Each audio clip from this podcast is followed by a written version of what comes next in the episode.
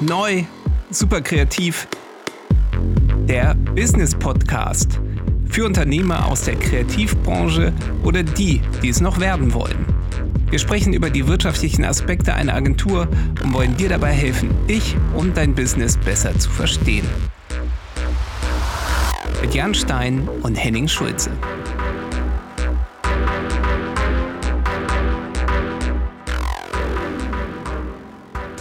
Herzlich willkommen zur zehnten Episode vom Neu Super Kreativ Podcast.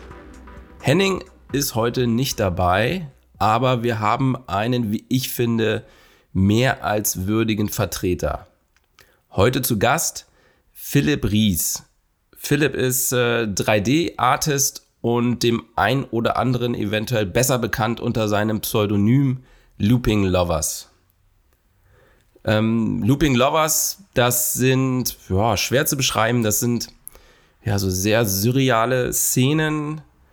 Das sind irgendwie im Raum schwebende, wabernde, rotierende Körper, alles sehr farbenfroh, stimmungsvoll. Ich glaube, müsst ihr euch mal selber anschauen, aber super abgefahren auf jeden Fall. Und äh, Philipp erzählt uns heute, wie, wie er mit seinem Partner zusammen mit, mit Looping Lovers sich eine Social Media Reichweite von fast 40.000 Followern aufgebaut hat. Und ja, und erzählt uns auch, inwiefern ihm das auch dabei geholfen hat, für also Aufträge für, für Kunden wie Essex, Montclair und Meißner Porzellan zu, zu generieren. Also super spannendes Interview. Wir springen jetzt auch direkt rein. Ja, viel Spaß beim Hören.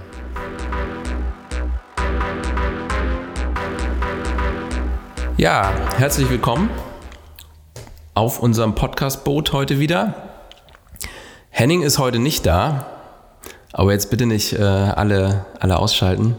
Äh, wir haben nämlich äh, dafür einen äh, besonderen anderen Gast heute. Heute ist nämlich Phil da. Phil ist, ähm, weiß ich gar nicht, wie nennst du dich? 3D-Artist, CGI-Artist, Visual-Artist? Wahrscheinlich eher ein 3D-Generalist. Ein 3D Fast wahrscheinlich alles so ein bisschen dann, ja. Ein 3D-Generalist. Okay. Und genau, wir machen heute mal äh, auch, äh, sonst haben wir eher eine Konversation zwischen, äh, zwischen mir und Henning und heute haben wir mal äh, ein, ein Interviewformat. Und ja, ich bin gespannt. Wird, glaube ich, ein äh, nettes Gespräch. Und ja, Phil. Warum? Ja, moin äh, erstmal. moin, genau.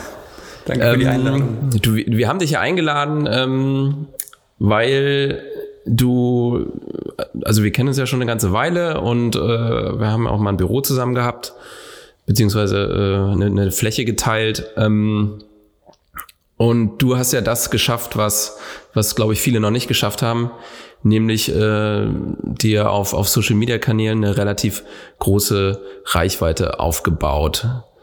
Aber äh, bevor wir jetzt darauf eingehen, wie du das gemacht hast und uns Tipps geben kannst, dass wir es auch alle schaffen können. ähm, ja, erzähl doch erstmal so. Also, wie bist du der geworden, der du bist? Also, keine Ahnung. Wo bist du denn? Wir fangen mal ganz früh an. Ganz früh. Ganz früh. Wo bist du denn aufgewachsen? Also ich komme ursprünglich aus dem Schwarzwald. Ähm, ist die Frage, wie relevant das ist. Ich glaube letztendlich kann man schon sagen, dass somit der Grundbaustein auch im Schwarzwald durch die Werkstatt von meinem Opa gelegt wurde, zu der ich immer Zugang hatte und da relativ früh schon einfach ja so den ganzen kreativen Input in eher was Handwerkliches wieder ausgeben konnte. Was hat dein Opa gemacht? Mein Opa war technischer Zeichner ähm, und hat dort eben ja, Rundfunkgeräte mitentwickelt und dort Schallpläne und so gezeichnet. Ähm, tatsächlich damals von der Arbeit habe ich nicht wirklich viel mitbekommen, weil er zu der Zeit schon ähm, im Ruhestand war. Aber die ganzen Artefakte aus seinem Berufsleben, die waren halt immer noch allgegenwärtig und die ganzen Werkzeuge, das hat mich eigentlich immer schon fasziniert. Und ich glaube, die die Grundneugier nach dem Verständnis, wie Sachen wirklich funktionieren und ähm, Sachen auseinanderzunehmen, bis man wirklich diese Erkenntnis bekommt, was funktioniert da wie und was löst welchen Folgeschritt aus. Das kommt mit Sicherheit aus der Zeit, ja. Okay. Also Schwarzwald heißt richtig idyllisch in, in, in so einem Bergdorf. Oder? Ja, also es ist, ich würde es eher als eine Kleinstadt ähm, betiteln, ähm, wobei man natürlich dann direkt nach zehn Minuten auch schon relativ ländlich unterwegs ist. Okay. Ja.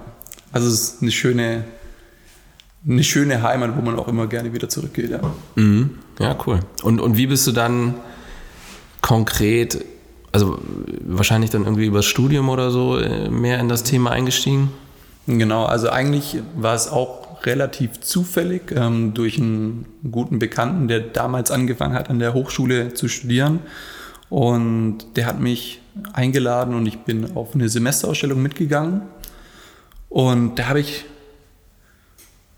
hab ich einfach feststellen müssen, die Leute, die hier studieren und was sie dort präsentiert haben, ähm, ich wusste davor gar nicht, dass es die Berufsbezeichnung oder so den Beruf des, ähm, des Produktgestalters gibt. Ähm, davor waren es ja eher so kleine, unsinnige Sachen, die man so entwickelt und erfunden hat. Und da dachte ich mir tatsächlich auf der Ausstellung, ist, die machen ja genau das, was ich irgendwie da in der Werkstatt ein bisschen rumfusch, sage ich mal, ähm, nur professionell und wirklich strukturiert. Und da habe ich mich dann direkt drauf beworben, wurde dann ähm, glücklicherweise auch direkt im, im ersten Aufnahmeverfahren auch ähm, zugelassen und angenommen. Und das Schöne darin ist, dass ähm, daran, das Schöne daran ist, dass ähm, eigentlich der ganze Freundeskreis, mit dem ich so dann im Schwarzwald aufgewachsen bin, die alle auch die Leidenschaft fürs Zeichnen und fürs ja, Sachen machen hatten, ähm, über die Jahre auch alle an den Studienort nach Schwäbisch Gmünd gekommen sind und wir dort wie so ein, eine kleine zweite Jugendzeit quasi in einem bisschen fortgeschrittenen Alter hatten. Ah, cool.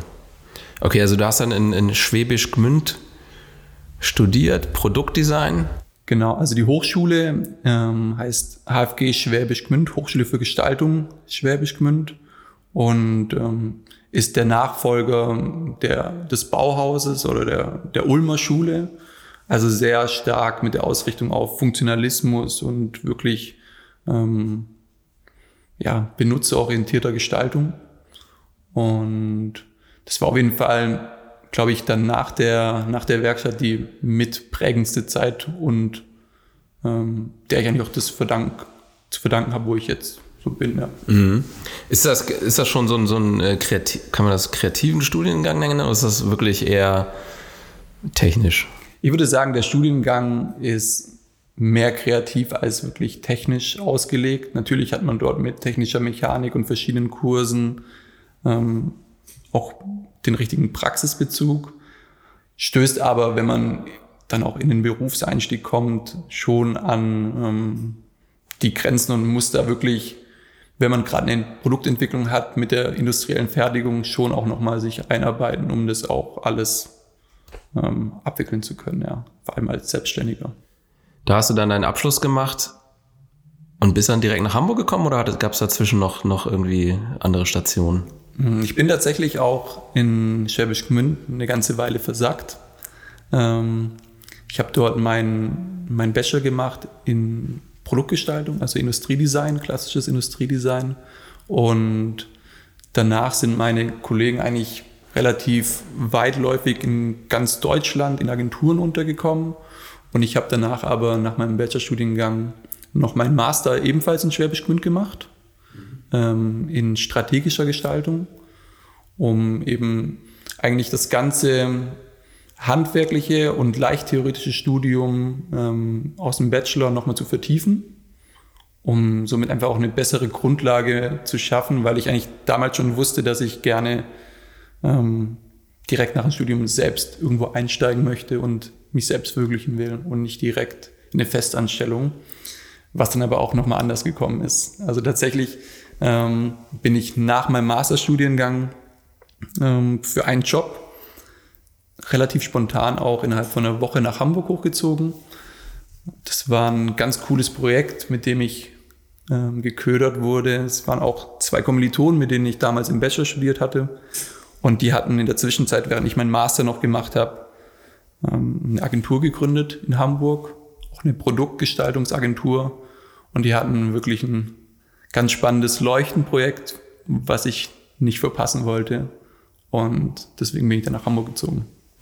Okay, das, äh, da, was haben die Jungs da gemacht? Also war das eher, du, also du kommst ja, also Produktdesign stelle ich mir eher so ein bisschen, keine Ahnung, äh, kann jetzt auch irgendwie äh, ein Wasserhahn sein. Oder, oder, weiß ich nicht, irgendein Teil von der Gangschaltung. Es gibt tatsächlich auch immer sehr viele ähm, Designpreise für Wasserhähne. Ähm, wie gut die dann tatsächlich sind, sei, dahin, sei mal dahingestellt. Ähm, ja, es ist tatsächlich ein weitläufiges Feld. Ähm, ich würde tatsächlich sagen, dass meine Faszination schon eher auf technischen und ähm, detaillierten Produkten liegt. Also natürlich trotzdem mit dem, mit dem Anspruch, ähm, Sachen vereinfacht und reduziert darzustellen und ähm, eine hohe Benutzbarkeit für den Benutzer zu gewährleisten. Aber ich habe sehr viel Spaß daran, eben auch wieder wenn man dort wieder die Brücke zu dem Ursprung schlägt, ähm, an komplexen Mechaniken und die wirklich zu verstehen und zu verbessern. Mhm. Ja. Als an jetzt einem Wasserhahn, der jetzt in erster Linie wahrscheinlich eher formal ästhetisch und von der, von der Ergonomie oder von der Handbar Handbarkeit ähm, verbessert werden kann. Mhm. Okay. Ich habe das nur auch die Frage gestellt, weil ich probiere auch jetzt gerade irgendwie eine, eine, eine, Brücke zu schlagen zu dem, was, wofür ja du ja auch sozusagen heutzutage bekannt bist. Ist ja, äh, du bist ja auch äh, bekannt unter dem Namen Looping Lover oder Looping Lovers. Looping Lovers, ja. Ähm, und das ist ja jetzt gar nicht mehr technisch und äh, keine Wasserhähne, sondern sondern, äh, sondern bunt. Aber äh, wir, wir können ja ganz kurz nochmal äh, vielleicht auch dann einen Schritt zurück. Wie bist du denn dann von, von, von da, wo du, bist jetzt gerade, sag ich mal, in Hamburg, hast jetzt äh, ähm, hier für deine Kollegen in der Agentur mitgeholfen. Das war dann eher Richtung Produktdesign, was du da gemacht hast, ne? Wie, und ich vermute jetzt gerade, dass es dann in der Zeit auch mit, mit, mit Looping Lovers so langsam losging. Mhm. Also es war tatsächlich nochmal ein Schritt früher. Ähm auch direkt nach dem Bachelor, wo ähm, ein guter Freund, ähm, der ähm, an der gleichen Hochschule studiert hat, aber ähm, nicht den gleichen Studiengang, und zwar Interaktionsgestaltung, also immer sehr ähm, Technologie, ähm, also eher ein, ein, Studiengang, der technologie-driven war.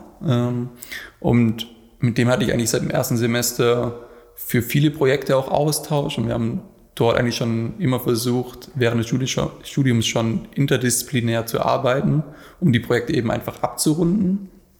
Und tatsächlich war Looping Lovers mit ihm eigentlich der Startpunkt, nach dem Bachelor auch ähm, Kontakt zu halten. Also eigentlich der Ursprung oder der Ursprungsgedanke ist, mit einem Freund sich zusammen wie eine Art Hobby oder ein, ein Outputfeld zu suchen, wo man zusammen an was arbeiten kann.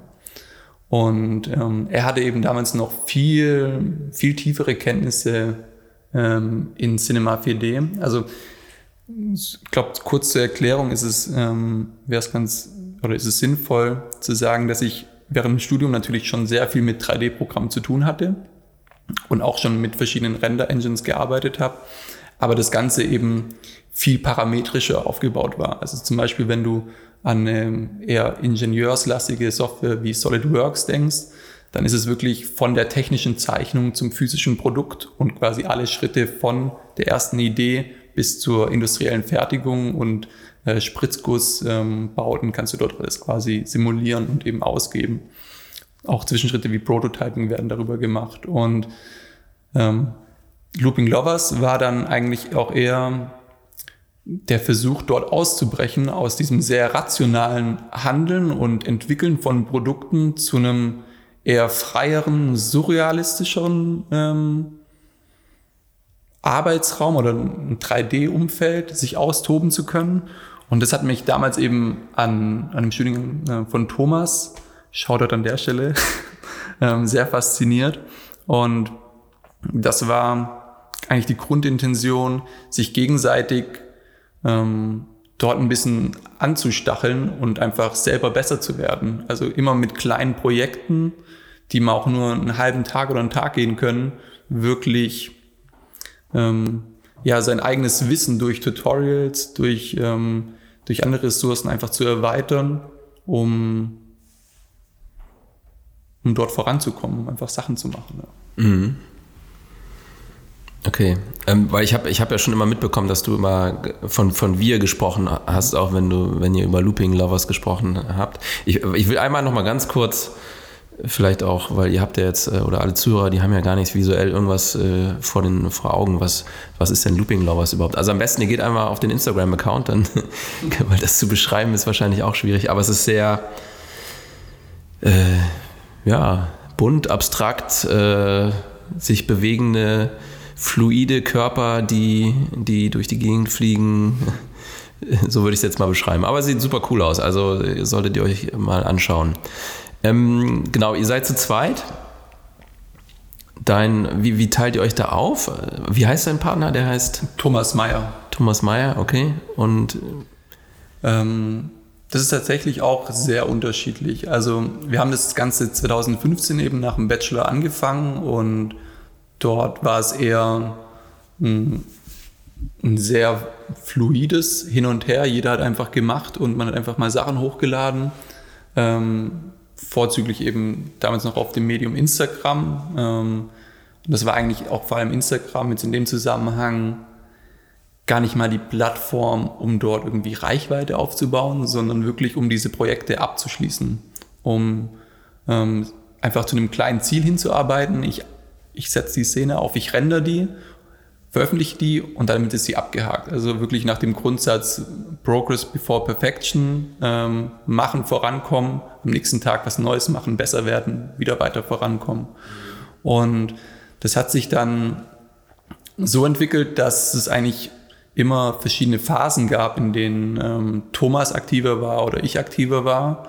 Und das hat jetzt über die Jahre hinweg eigentlich auch immer wieder ein schönes Projekt ist einfach mit, mit, mit dem Freund eben in Kontakt zu bleiben, einfach den Austausch zu suchen und vor allem mit den verschiedenen Kompetenzbereichen man eben auch verschiedene Stile abdeckt und sich dadurch auch nochmal neue Inspiration reinholt. Also man, man stößt eben durch die verschiedenen Backgrounds immer auf neue Technologien und neue Aspekte, die zwangsläufig den anderen dann auch immer direkt catchen und somit eigentlich das ganze Thema oder die, die, das Sichtfeld viel breiter machen, als wenn man es alleine machen würde. Mhm.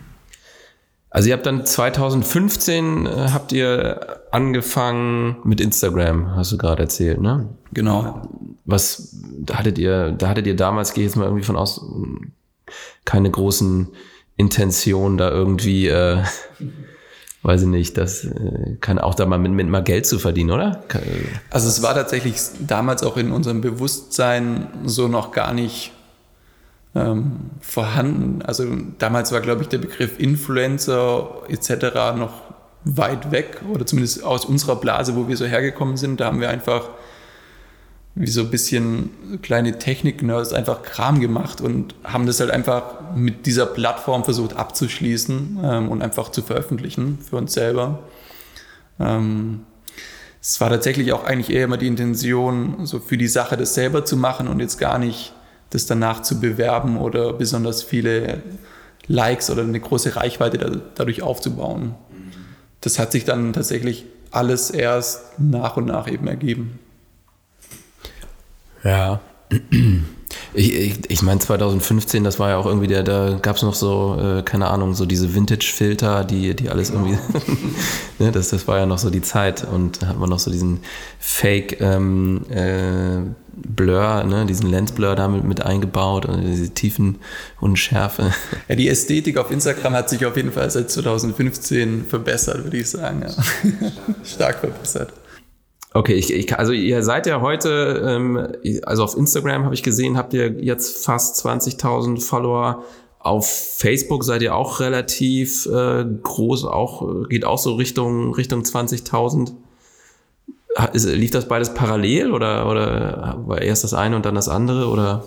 Ähm, also ich glaube, das ist die somit die die größte Konstante in dem Looping Lovers Prozess, dass eigentlich nichts konstant läuft und ähm, wir da auch nie beide Plattformen ähm, gleich behandelt haben. Also am Anfang haben wir wirklich alles über Instagram hochgeladen und Facebook hat oder Facebook wurde eigentlich erst interessant, ähm, als man über diese Facebook-Pages auch Statistiken einsehen konnte.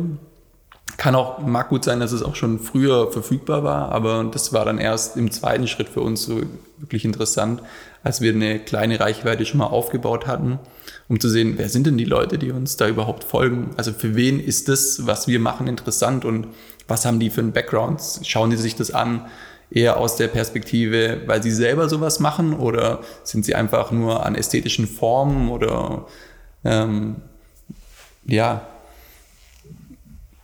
zum Teil auch witzigen, ähm, meme-artigen ähm, Morphing-Szenen interessiert. Ich würde sogar behaupten, dass Facebook ähm, zwischen den Jahren eben auch zum Hauptmedium von uns fast wurde und Instagram dann von diesem Output wieder überholt hat.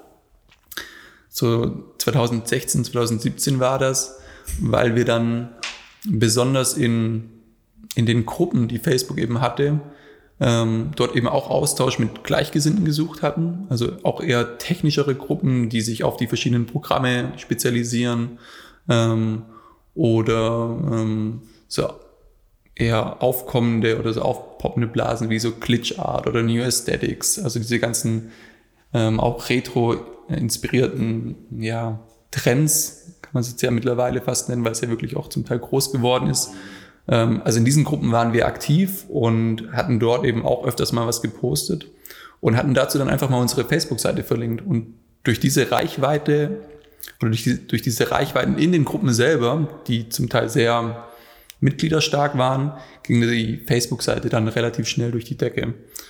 Und der zweite Faktor bei Facebook, der zweite Faktor bei Facebook war tatsächlich, dass ähm, es in diesen Gruppen wie so eine Art ähm, Scouts gab von größeren Magazinen, die in der Zeit eben über ähm, 3D-Artists, die dann gerade so wie so aus dem, aus dem Boden gesprossen sind, kann man sagen, oder die Szene sich besser vernetzt hat und das Ganze zugänglicher wurde, ähm, dort ein Interesse auch entstanden ist und die darüber Berichte, Artikel und Interviews geschrieben haben. Und ich glaube, der größte Milestone so auf Facebook-Seite war tatsächlich das Weiß-Interview, was wir gegeben hatten. 2016 und 2017 war das. Und das hat uns dann direkt in eine ähm, Weiterreichung über Fubis, also sehr große Reichweite gebracht mit ähm, so Compilation-Videos von unseren kleinen Loops, die dann innerhalb von einer Woche ein bis zwei Millionen Klicks hatten, ähm, was für damalige Verhältnisse schon auch richtig das richtig viel war. Und auf Facebook waren die, das war genau so waren die Klicks. Mhm. Okay, also es ist so, so ein organisches Wachstum, was sich auch so zwischen den Plattformen äh, irgendwie so hin und her gewandert ist. Also der Fokus ist auch ständig eigentlich hin und her getoggelt. Also wirklich, das war dann die 2016, 2017 war die Zeit, wo wir viel über Facebook gemacht haben, weil man dort eben auch ein direkteres Feedback hatte. Mhm. Ähm, dann hat aber Instagram irgendwann auch diese ähm, Statistiken eingeführt, dass man eben dort es auch besser durchsuchen konnte. Man hatte auch das Gefühl, dass durch den, durch den Algorithmus die Szene ähm, zusammenwächst. Also den ähnlichen Effekt, den ich ähm, gerade beschrieben habe bei Facebook, dass eigentlich der Anreiz war, sich mit Gleichgesinnten in diesen Gruppen auszutauschen und sich zu connecten, das dann auch besser auf Instagram möglich war. Man hatte als wir angefangen haben, auf Instagram das zu posten, fast am Anfang das Gefühl, dass man so unter 10 oder 20 Leuten der Einzige ist, der mit 3D und humanoiden Formen, die so in dem, im 3D-Space vorhanden sind, experimentiert und das rummorphen lässt. Und erst durch, dieses, durch diesen Update auf Instagram hat man gesehen, wie viele Leute das machen und auch so mehr das Potenzial erkannt, wo das wirklich hingeht, so als Gesamtheit der Community. Und dann ist es tatsächlich wieder komplett von Facebook auf Instagram geschiftet, dass wir eigentlich dort wieder viel mehr aktiv waren und dort ähm, mit Kollaboration eben viel ähm, neue Reichweite dann geschaffen haben. Ja. Mhm. Okay, das heißt, ihr habt jetzt eigentlich seit ähm, seit fünf Jahren Baut ihr euch das auf? Würdest du sagen, die Kurve ist, ist das so eine konstante Kurve nach oben oder äh, ist, sag ich mal, hat man irgendwann eine bestimmte Reichweite erreicht und dann äh, passiert der Rest mehr oder weniger von alleine oder wie kann man sich das vorstellen? Also ich meine, es sind ja noch relativ harmlose Dimensionen, wie wir es jetzt bei uns haben, würde ich jetzt mal sagen. Also man hat sicherlich gemerkt, dass es ab einer Zahl von vielleicht 5.000 oder 6.000 Followern ähm, einfacher ging, neue oder potenziell neue Interessenten für die Seite irgendwie zu überzeugen, auch wirklich ähm, dem Content zu folgen und auch zu interagieren. Ähm, aber dadurch, dass wir eben auch ähm, Looping Lovers nicht konstant immer mit dem Output versorgt haben, sondern wirklich mal zwei, drei Monate Hochphasen haben, wo wir fast täglich posten und dann einfach auch mal wieder ähm, die Handbremse reinhauen, weil wir dann eben mit anderen Projekten so beschäftigt sind, dass wir eben gar nicht mehr die Zeit haben, äh, Looping Lovers ähm, so zu füttern und mit ähm, Research und Development Sachen auch wieder anzureichern. Also es ist ja immer noch ein Prozess oder ein, ähm, ein Projekt, was zwischen ähm, eigentlicher Berufstätigkeit und dieser, dieses freien Outputs steht. Also es berührt sich auch ähm, bisschen und eigentlich sogar sehr stark, weil letztendlich diese freien Projekte ähm, immer eine kleine ähm, Exploration sind, was technisch neu ist, was, was irgendwie durch neue Plugins möglich ist. Und das hat natürlich dann auch wieder direkten Einfluss auf kommerzielle und größere Projekte. Ähm, aber oftmals sind dann eben auch Durchstrecken drinne, wo man eben dann mal auch zwei Monate wirklich keine Zeit findet, größere ähm, ja, Research-Sachen zu machen. Mhm. Das wäre jetzt meine Frage. Habt ihr irgendwie, ich meine, das in den fünf Jahren, ich denke mal, das lebt auch irgendwo davon, dass ihr konstant immer Sachen äh, veröffentlicht habt, oder? Habt, also gibt es da irgendwie, habt ihr irgendwie, ein, äh, keine Ahnung, sagt ihr, okay, wir müssen irgendwie einmal die Woche was, was raushauen oder alle zwei Wochen oder? also das haben wir uns schon öfters mal vorgenommen, ähm, das tatsächlich so strikt zu machen und ähm, es gibt gerade in der 3D-Szene, ich weiß gar nicht, ob das da den Ursprung hatte, ähm, dieses Everyday Project, wo man wirklich jeden Tag versucht hat, ein 3D-Rendering zu machen. Und ähm, gerade Größen wie Beeple oder Fuck Render, die gerade in dem 3D-Bereich wirklich schon zu, ja, fast schon Ikonen zählen, die haben das wirklich über eine lange Zeit sehr, sehr strikt durchgezogen, was sich natürlich dann auch im, in dem Stil ausgezahlt hat und aber auch in der Reichweite. Und da waren natürlich dann auch Bestrebungen da, sowas zu machen, aber dafür war einfach der Fokus nie, nie so strikt auf Looping Lovers selber konzentriert. Also wir haben immer mal wieder Phasen, wo wir eben ähm, dreimal die Woche hochladen, aber dann gibt es halt auch mal zwei Monate Sommerpause und dann passiert da nichts. Okay, das verzeiht die Community dann. Das, die Community verzeiht das zum Glück, ja. das, also du, du bist ja nebenbei, du machst, das ist ja nicht hauptberuflich, machst ja nicht Looping Lovers, sondern das ist ja so ein ja, Side-Projekt oder ich sag mal, du hast noch ein zweites Standbein. Ähm, du bist noch als ähm, auch noch so als als 3D-Artist äh, irgendwie unterwegs hast da auch schon, also ich war jetzt auf deiner Webseite, äh, wie heißt die noch? Phil, nee, mal kurz. Philippries.com. Philippries.com. Äh, genau, hast, hast schon für, für Montclair, Essex äh, und, und Meißen Porzellan gearbeitet. Was war denn da zuerst da? Das ist die Henne, Henne und Ei-Frage. Oder also in, oder ich frage mal so, inwiefern stehen die beiden die beiden äh, Standbeine von dir im, im Zusammenhang? Also die stehen schon in einem großen Zusammenhang, weil sie sich selber gegenseitig befruchten. Also wirklich die kommerziellen Sachen ähm, zahlen natürlich auf das Freie ein und das Freie aber genauso oder in einem höheren Maß sogar fast auf das Kommerzielle.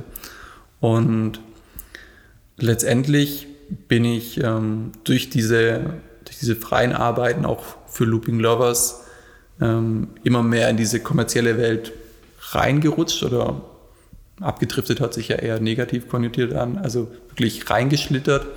Ähm, und das Ganze hat sich dann eben durch die Arbeiten auch immer mehr mit meinem eigentlichen Beruf des Industriedesigners vermischt. Also am Anfang war es wirklich, als ich mich selbstständig gemacht habe, 100% ähm, Industriedesign und das andere war nur ein Hobby oder ein, weiterer Output. Und ähm, durch Looping Lovers und dann auch die, die Aufmerksamkeit im näheren Netzwerk oder Umfeld haben sich dann die ersten kleineren Jobs dadurch eben eingestellt und so ist es mittlerweile fast auf einem, auf einem 50-50-Level, dass es wirklich Industriedesign, aber eben auch ähm, 3D, äh, 3D-Animationen sind. Was jetzt so kategorisch jetzt erstmal sich ja nicht selber ausschließt, weil am Ende von, einem, von einer Produktentwicklung ja oft auch Produktvisualisierungen ähm, anstehen. Also der Übergang ist eigentlich relativ flüssig und das ist eigentlich auch das Spannende, dass diese beiden Welten, das wirklich das Rationale, das Funktionale, sich mit diesem Surrealen und ähm, dem Austoben in einer ästhetischen freien Welt eigentlich dann doch irgendwo berühren und eine kleine Schnittstelle haben. Ja. Okay, ich habe ja ähm, gesehen, dass, dass ihr auch ähm, jetzt über Instagram, ihr, ihr schaltet äh, Anzeigen und, und verkauft da auch, auch Prints. Ne? Also wir haben ja, weil wir haben ja in, in einer der letzten Folgen auch über das Thema Passive, Passive Income gesprochen. Und äh, ich finde das super spannend und, und mich würde jetzt mal interessieren, ne, also weil ne, du hast ja eine, ihr habt euch eine, eine tolle Reichweite aufgebaut und probiert das jetzt dadurch ja auch irgendwie dann zu, zu monetarisieren, was meiner Meinung nach auch total, äh, ja, ist ja so, so ein No-Brainer, also macht total Sinn. Finde ich jetzt auch nicht irgendwie äh, verwerflich. Muss man, glaube ich, auch kein schlechtes Gewissen haben, dass man das jetzt macht. Äh, mich würde jetzt mal da äh, interessieren, äh, ja, keine Ahnung, wie, wie viel Prozent deines Einkommens kannst du denn jetzt über den Verkauf über, über die Instagram-Geschichten über Looping, von Looping Lovers mhm. generieren? Jetzt auch so, ne, du hast ja deine zwei Standbeine. Einmal das kommerzielle Geschäft und einmal äh, dann Looping Lovers. Ist das irgendwie schon im, im, im Gleichgewicht oder bewegt sich das so langsam dahin? Oder? Also im Gleichgewicht ist es ähm, noch nicht. Ähm, ist auch die Frage, ob man das anstrebt oder ob das wirklich ähm, auch eher dieses mehr äh, leidenschaftliche Projekt bleiben sollte, um wirklich auch dort den, den Fokus auf ähm, Neuentwicklungen nicht zu verlieren. Also dass es nicht dann auch zu zwei wirklich kommerziellen Projekten heranwächst, was ich glaube ich schwierig finden würde. Ähm, das Zweite, der, also es ist ganz schön zu hören, dass du das quasi jetzt nicht verwerflich findest oder dass es eher so ein No-Brainer ist, aber es war tatsächlich in der Anfangsphase, wo wir gesagt haben, ähm, sowas könnte man mal ausprobieren oder machen, ähm, hat es bei uns schon einen kleinen Konflikt ausgelöst, ob das nicht so eine Art Sellout ist und das einfach ähm, ja, den Leuten was aufzudrücken, was die gar nicht brauchen.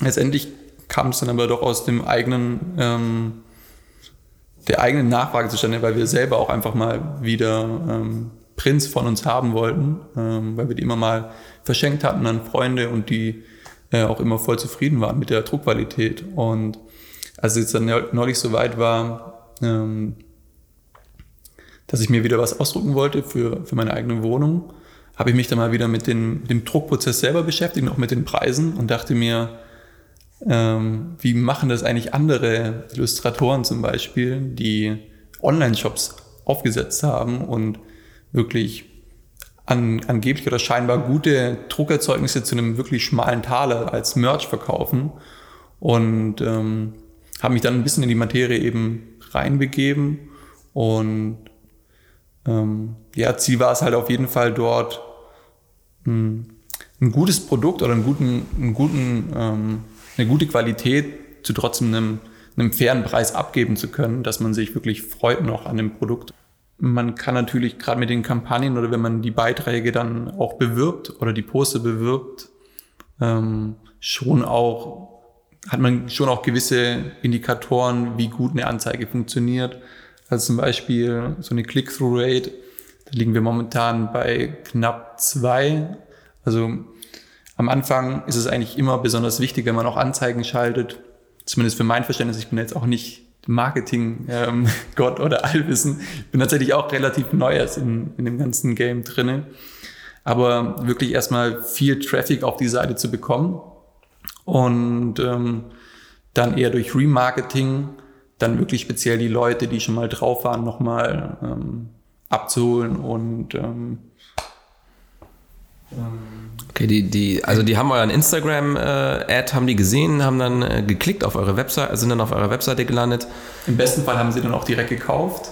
Oder Okay, und die, die nicht gekauft haben, bekommen dann sozusagen später auch nochmal äh, irgendwie eine Genau. Anzeige geschaltet. ähm, da haben wir so verschiedene Funnelsysteme ähm, und die bekommen dann je nachdem, was sie eben auch für Interaktion auf der Webseite durchgeführt haben, dann auch personalisierte Werbung. Also wenn sie zum Beispiel den einen Print im Warenkorb schon hatten oder ähm, sich für eine Kombination aus verschiedenen Sachen entschieden haben, bekommen sie darauf spezialisiert ähm, eben auch Werbung dafür geschaltet. Ähm, also ich, will noch mal dazu sagen, ich finde das gar nicht verwerflich. Ich meine, das ist ja, ich meine, ein Künstler, äh, ich, also ich finde, das geht ja schon so in Richtung Kunst, oder? Kann man ja irgendwo so sagen. Und Also ich hoffe zumindest, dass es Leute als Kunst verstehen, ja. ja, doch, sonst, ich glaube, sonst würden das auch nicht so viele Leute cool finden. Und, und warum ist doch super, wenn man das für die Leute auch irgendwie available macht. So, ne? Ich glaube, viele Leute haben Bock, sich das zu Hause hinzuhängen. Und dass man das dann nicht verschenkt, äh, ist meiner Meinung nach äh, selbstverständlich. Aber deswegen war das ja auch ähm, so entspannt oder auch so cool, das einfach mal so schnell auszuprobieren und da auch Instant Feedback wirklich zu bekommen. Also das, den Shop habe ich innerhalb von zwei Tagen aufgesetzt, den Content da nochmal kurz durchgerendert, hochgeladen und ähm, da war dann relativ schnell klar, dass wirklich auch das nicht nur mein Interesse ist, mir mein eigenes Zeug aufzuhängen, sondern dass da wirklich auch eine gewisse Nachfrage dann auch von der Communi- Community auch vorhanden war. Ähm, und ja, also generell, was man damit verdient, ist wirklich, glaube ich, am Ende vom Tag dann wahrscheinlich auch gut skalierbar mit diesen Werbeausgaben. Also wenn man gerade an so einen ähm, Return on Ad Spend denkt, das ist ja auch quasi so eine signifikante Nummer, die man, oder eine Prozentzahl, die quasi angegeben wird. Das ist ja auch wieder das Schöne. Ähm, wenn man solche Kampagnen fährt, bekommt man wirklich ja alles aufgeschlüsselt. Also man kann ja wirklich jed, fast jede Interaktion nachvollziehen und aufsehen, was da alles passiert ist und wo die Leute herkommen. Mhm. Das heißt, ihr seht, okay, ihr habt jetzt, äh, keine Ahnung, äh, 500 Euro für die Anzeige ausgegeben und könnt dann relativ genau sehen, wie viel ihr aber verkauft habt oder an welchem Punkt ihr das, das sozusagen wieder drin habt. Genau, also dieser ähm, ROAS oder ROAS, also Return on Ad Spend, ähm, der legt eigentlich fest, also er sollte, glaube ich, nie unter 1 sein, weil sonst zahlt man am, am Schluss drauf. Aber am Anfang, wo wir die Kampagnen eben gestartet haben und ähm, ja auch die, die ersten Prospecting-Kampagnen eben ausgewählt haben, wer sind die Leute, die wir da ansprechen wollen, mhm. da war der auch so knapp 1, leicht über 1, 1,2 würde ich sagen, in der, in der ersten Zeit. Äh, Und mittlerweile sind wir dort bei knapp 1,5, 1,6. Also das ist mal ein ganz banales Beispiel. Ähm, packst halt 100 Euro rein, 1,5 und holst halt 150 Euro dadurch wieder raus. Ja. Ja, klingt. Also eigentlich relativ simple Quick Math. Ja.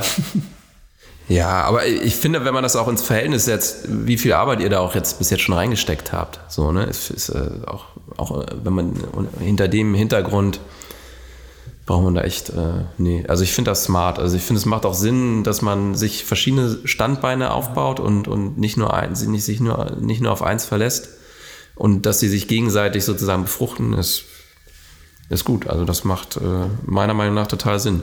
Ist auf jeden Fall interessant oder auch schön zu sehen, ähm, so direkte Nachfrage, dass Leute das nicht nur umsonst quasi äh, abonniert haben, um, um ähm, den Progress zu sehen, sondern dass wirklich die Community mittlerweile so stark rangewachsen ist, dass sie wirklich auch ein Brand-Building mittlerweile haben und sich das dann auch eben gerne zu Hause hinhängen.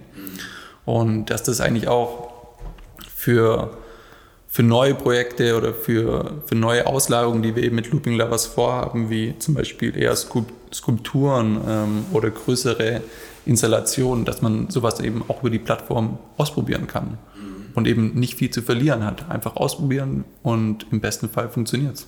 Ja. Ja, das wäre jetzt auch so meine, meine nächste Frage äh, gewesen. Wo, wo, wo geht bei euch so ein bisschen die, die Reise hin? Genau, weil ihr, ne, klar, Prinz, aber du hast ja gerade schon gesagt, irgendwie da auch nochmal einen anderen in anderen Medien denken. Ne? Man, wie kriegt man jetzt, ähm, ich sag mal, die, diese 3D-Animationen auch, auch übersetzt in, in andere Formate, in andere Materialien? Ja, erzähl doch mal, was, was habt ihr denn da vor?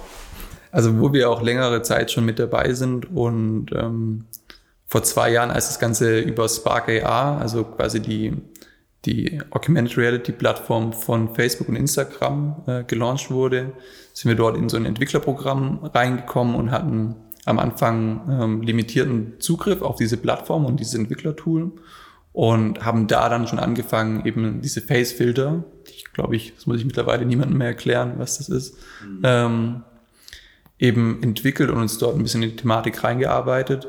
Und das hat sich tatsächlich mittlerweile schon auch zu einem größeren Standbein innerhalb Looping Lovers ähm, etabliert, wirklich Facefilter auch für größere Brands zu machen. Und das ist nach wie vor, weil sich dort, das ist ein stetiger Entwicklungsprozess, sich immer neue Features freischalten. Also die Technologie ist noch lange nicht dort, wo, wo, die, wo sie sein kann oder, also das Potenzial ist wirklich noch ähm, nicht bis zum Vollen ausgeschöpft. Und das ist das Schöne, dass es immer kleine neue Schritte sind und dadurch neue Features einem einen neuen Zugang ermöglichen, sich kreativ auszutoben.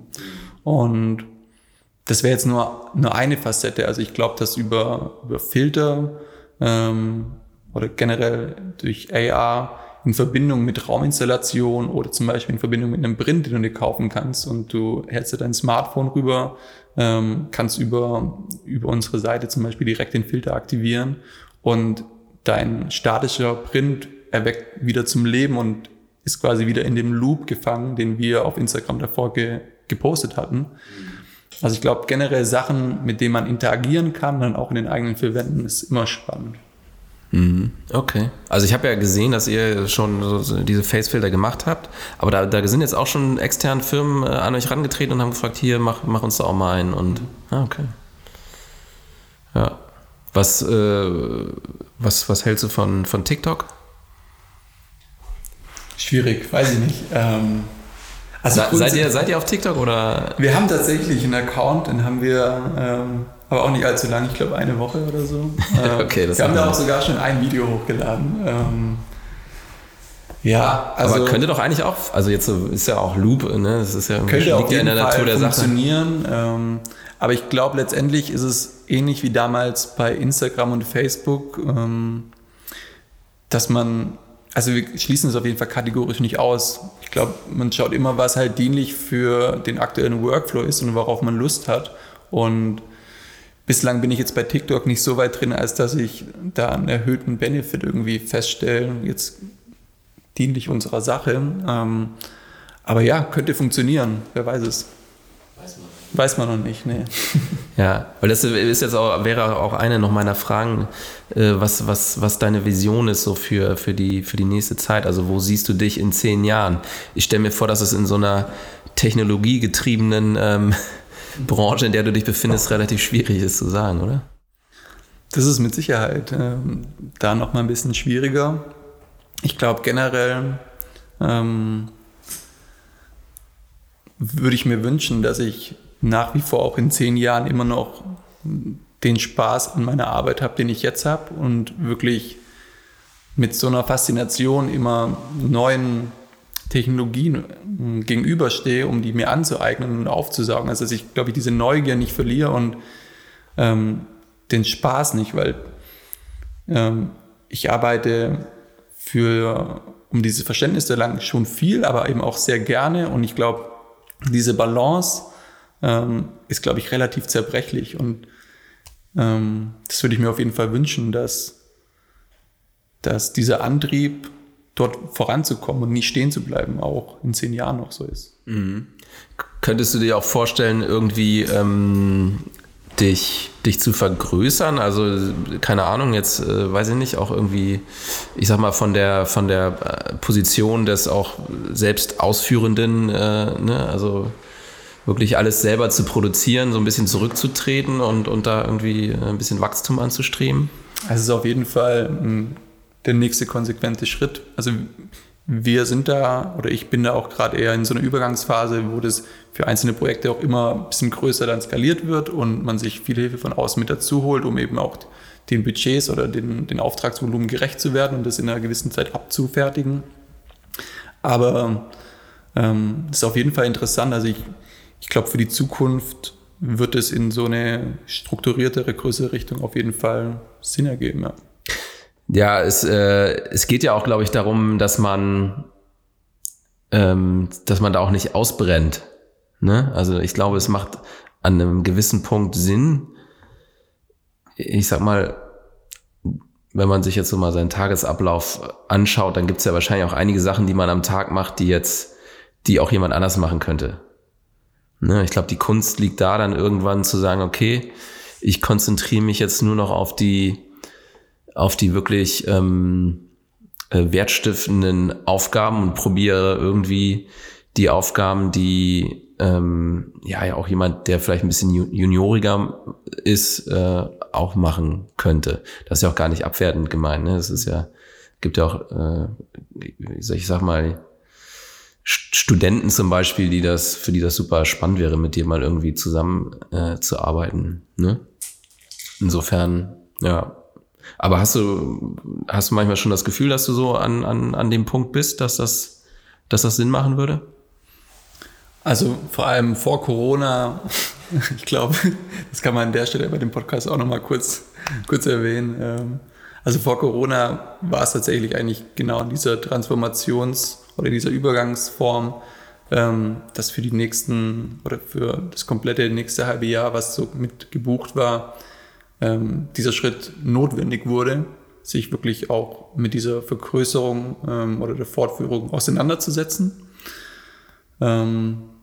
Und es ist nach wie vor, jetzt wo alles auch wieder anläuft, äh, interessant. Also ab einem gewissen Punkt ist einfach die eigene Arbeitszeit nicht mehr in dem Rahmen skalierbar, ohne dass man wirklich auch körperliches Leiden davon trägt. Und deswegen muss es ein konsequenter Schritt sein, wirklich. Also nicht nur von dem Punkt selber auszubrennen, sondern ich glaube auch, ähm, sich ähnlich wie bei Looping Lovers in einem Team oder in einem ähm, in einem Kollektiv in verschiedenen Projekten den Ball auch wieder hin und her spielen zu können. Also ich glaube nicht nur, dass man persönlich davon profitiert, sondern dass die Projekte davon auch profitieren.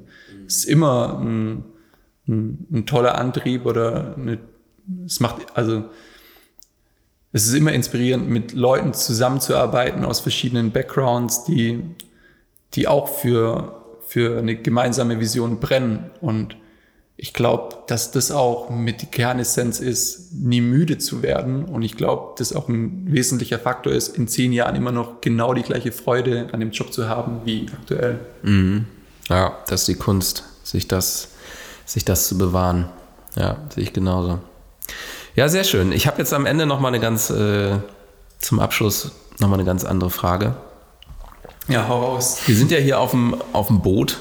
Wir sitzen quasi da sogar äh, so ein bisschen unterhalb des Meeresspiegels, im Wasser quasi. Ich habe gehört, du bist leidenschaftlicher Angler. Das ist richtig, ja. Wie passt das zusammen? Die Technik und das Angeln. Ist das so irgendwie, äh, keine Ahnung, so, so, für dich dann ähm, die Möglichkeit, mal, mal rauszukommen, irgendwie mal abzuschalten? Machst du das dann alleine oder hast du da mit, mit Leuten? Oder? Also es ist tatsächlich genau dieser komplette Gegenpol ähm, rauszukommen ähm, in die Natur und stundenlang repetitiv genau das Gleiche zu machen, bis dann was beißt und dann das Adrenalin wieder richtig reinkickt. Ähm, also es ist tatsächlich dieses Abschalten und die Gedanken loslassen, ähm, ist beim Angeln einfach unbeschreiblich. Also diese Naturverbundenheit, sich irgendwo die Spots auszusuchen, wo auch wirklich nichts los ist, wo man wirklich für sich alleine sein kann, ähm, habe ich so bislang keinen zweiten Ausgleich gefunden, der mir das gibt und die Energie wieder voll lädt. Mhm. Wie oft machst du das? Ich versuche, also jetzt war ja gerade Schonzeit, ab ähm, Juli ist ja wieder die Saison eröffnet für Zander in Hamburg. Ähm, seitdem war ich schon noch relativ oft also ich versuche es schon einmal die Woche zu machen. Einmal die Woche. Ja, ja, cool. Ja, ich habe auch schon immer mal, ich, also ich kann nicht angeln, ich habe noch nie geangelt, ich habe keinen Angelschein, aber ich habe irgendwie schon immer mal gedacht, so auch mal so irgendwie dieser, dieser, so ein Schweden ist da ja irgendwie, äh, wird ja in so einem Zusammenhang immer der Angeltrip nach Schweden mit irgendwie ein paar Buddies. Das ist wahrscheinlich vergleichbar mit der Route 66 in Amerika für, für andere Midlife-Crisis-Trauernde. ja, wahrscheinlich, wenn er die Midlife-Crisis richtig reinkickt, ja. so dann wird das vielleicht dann noch ein Thema. zum Angeln nach Schweden. Genau, wobei da, da soll es auch extrem viele Mücken geben, habe ich gehört. Das schreckt mich dann schon wieder ein bisschen ab. Ja, cool. Ähm, war super spannend. Ähm, vielleicht zum Abschluss nochmal, wo, erzähl doch nochmal, wo findet man dich? Äh, Instagram ist Instagram ist Looping Lovers, at Looping Lovers. Ähm, Facebook ist auch at Looping Lovers. TikTok auch. Schaut gerne mal vorbei, würde mich freuen. Ähm, Deine Webseite? Meine Webseite ist äh, philippries.com. Philipp in der besten Schreibweise natürlich mit PH und Doppel-P, nur ein L in der Mitte, um es ganz kompliziert zu machen. Ähm, genau. Schaut gerne mal vorbei. Genau, schaut euch die Sachen mal an. Äh, lohnt sich, ist echt cooler Stuff. Äh, macht Spaß, sich das anzugucken. Danke, Phil, dass du Gerne. hier warst auf, auf dem Boot. Äh, Hat Spaß gemacht. Sehr schön, das, das freut mich. Und ja, danke fürs Zuhören. Äh, nächstes Mal wieder mit Henning, keine Sorge. Und ja, schönen Tag noch, schönen Abend oder wenn ihr es zum Frühstück hört, äh, keine Ahnung. Äh, habt einen entspannten Tag und bis zum nächsten Mal. Danke. Ciao. Ciao. Das war neu, super kreativ, der Business Podcast für Unternehmer aus der Kreativbranche oder die, die es noch werden wollen, mit Jan Stein und Henning Schulze.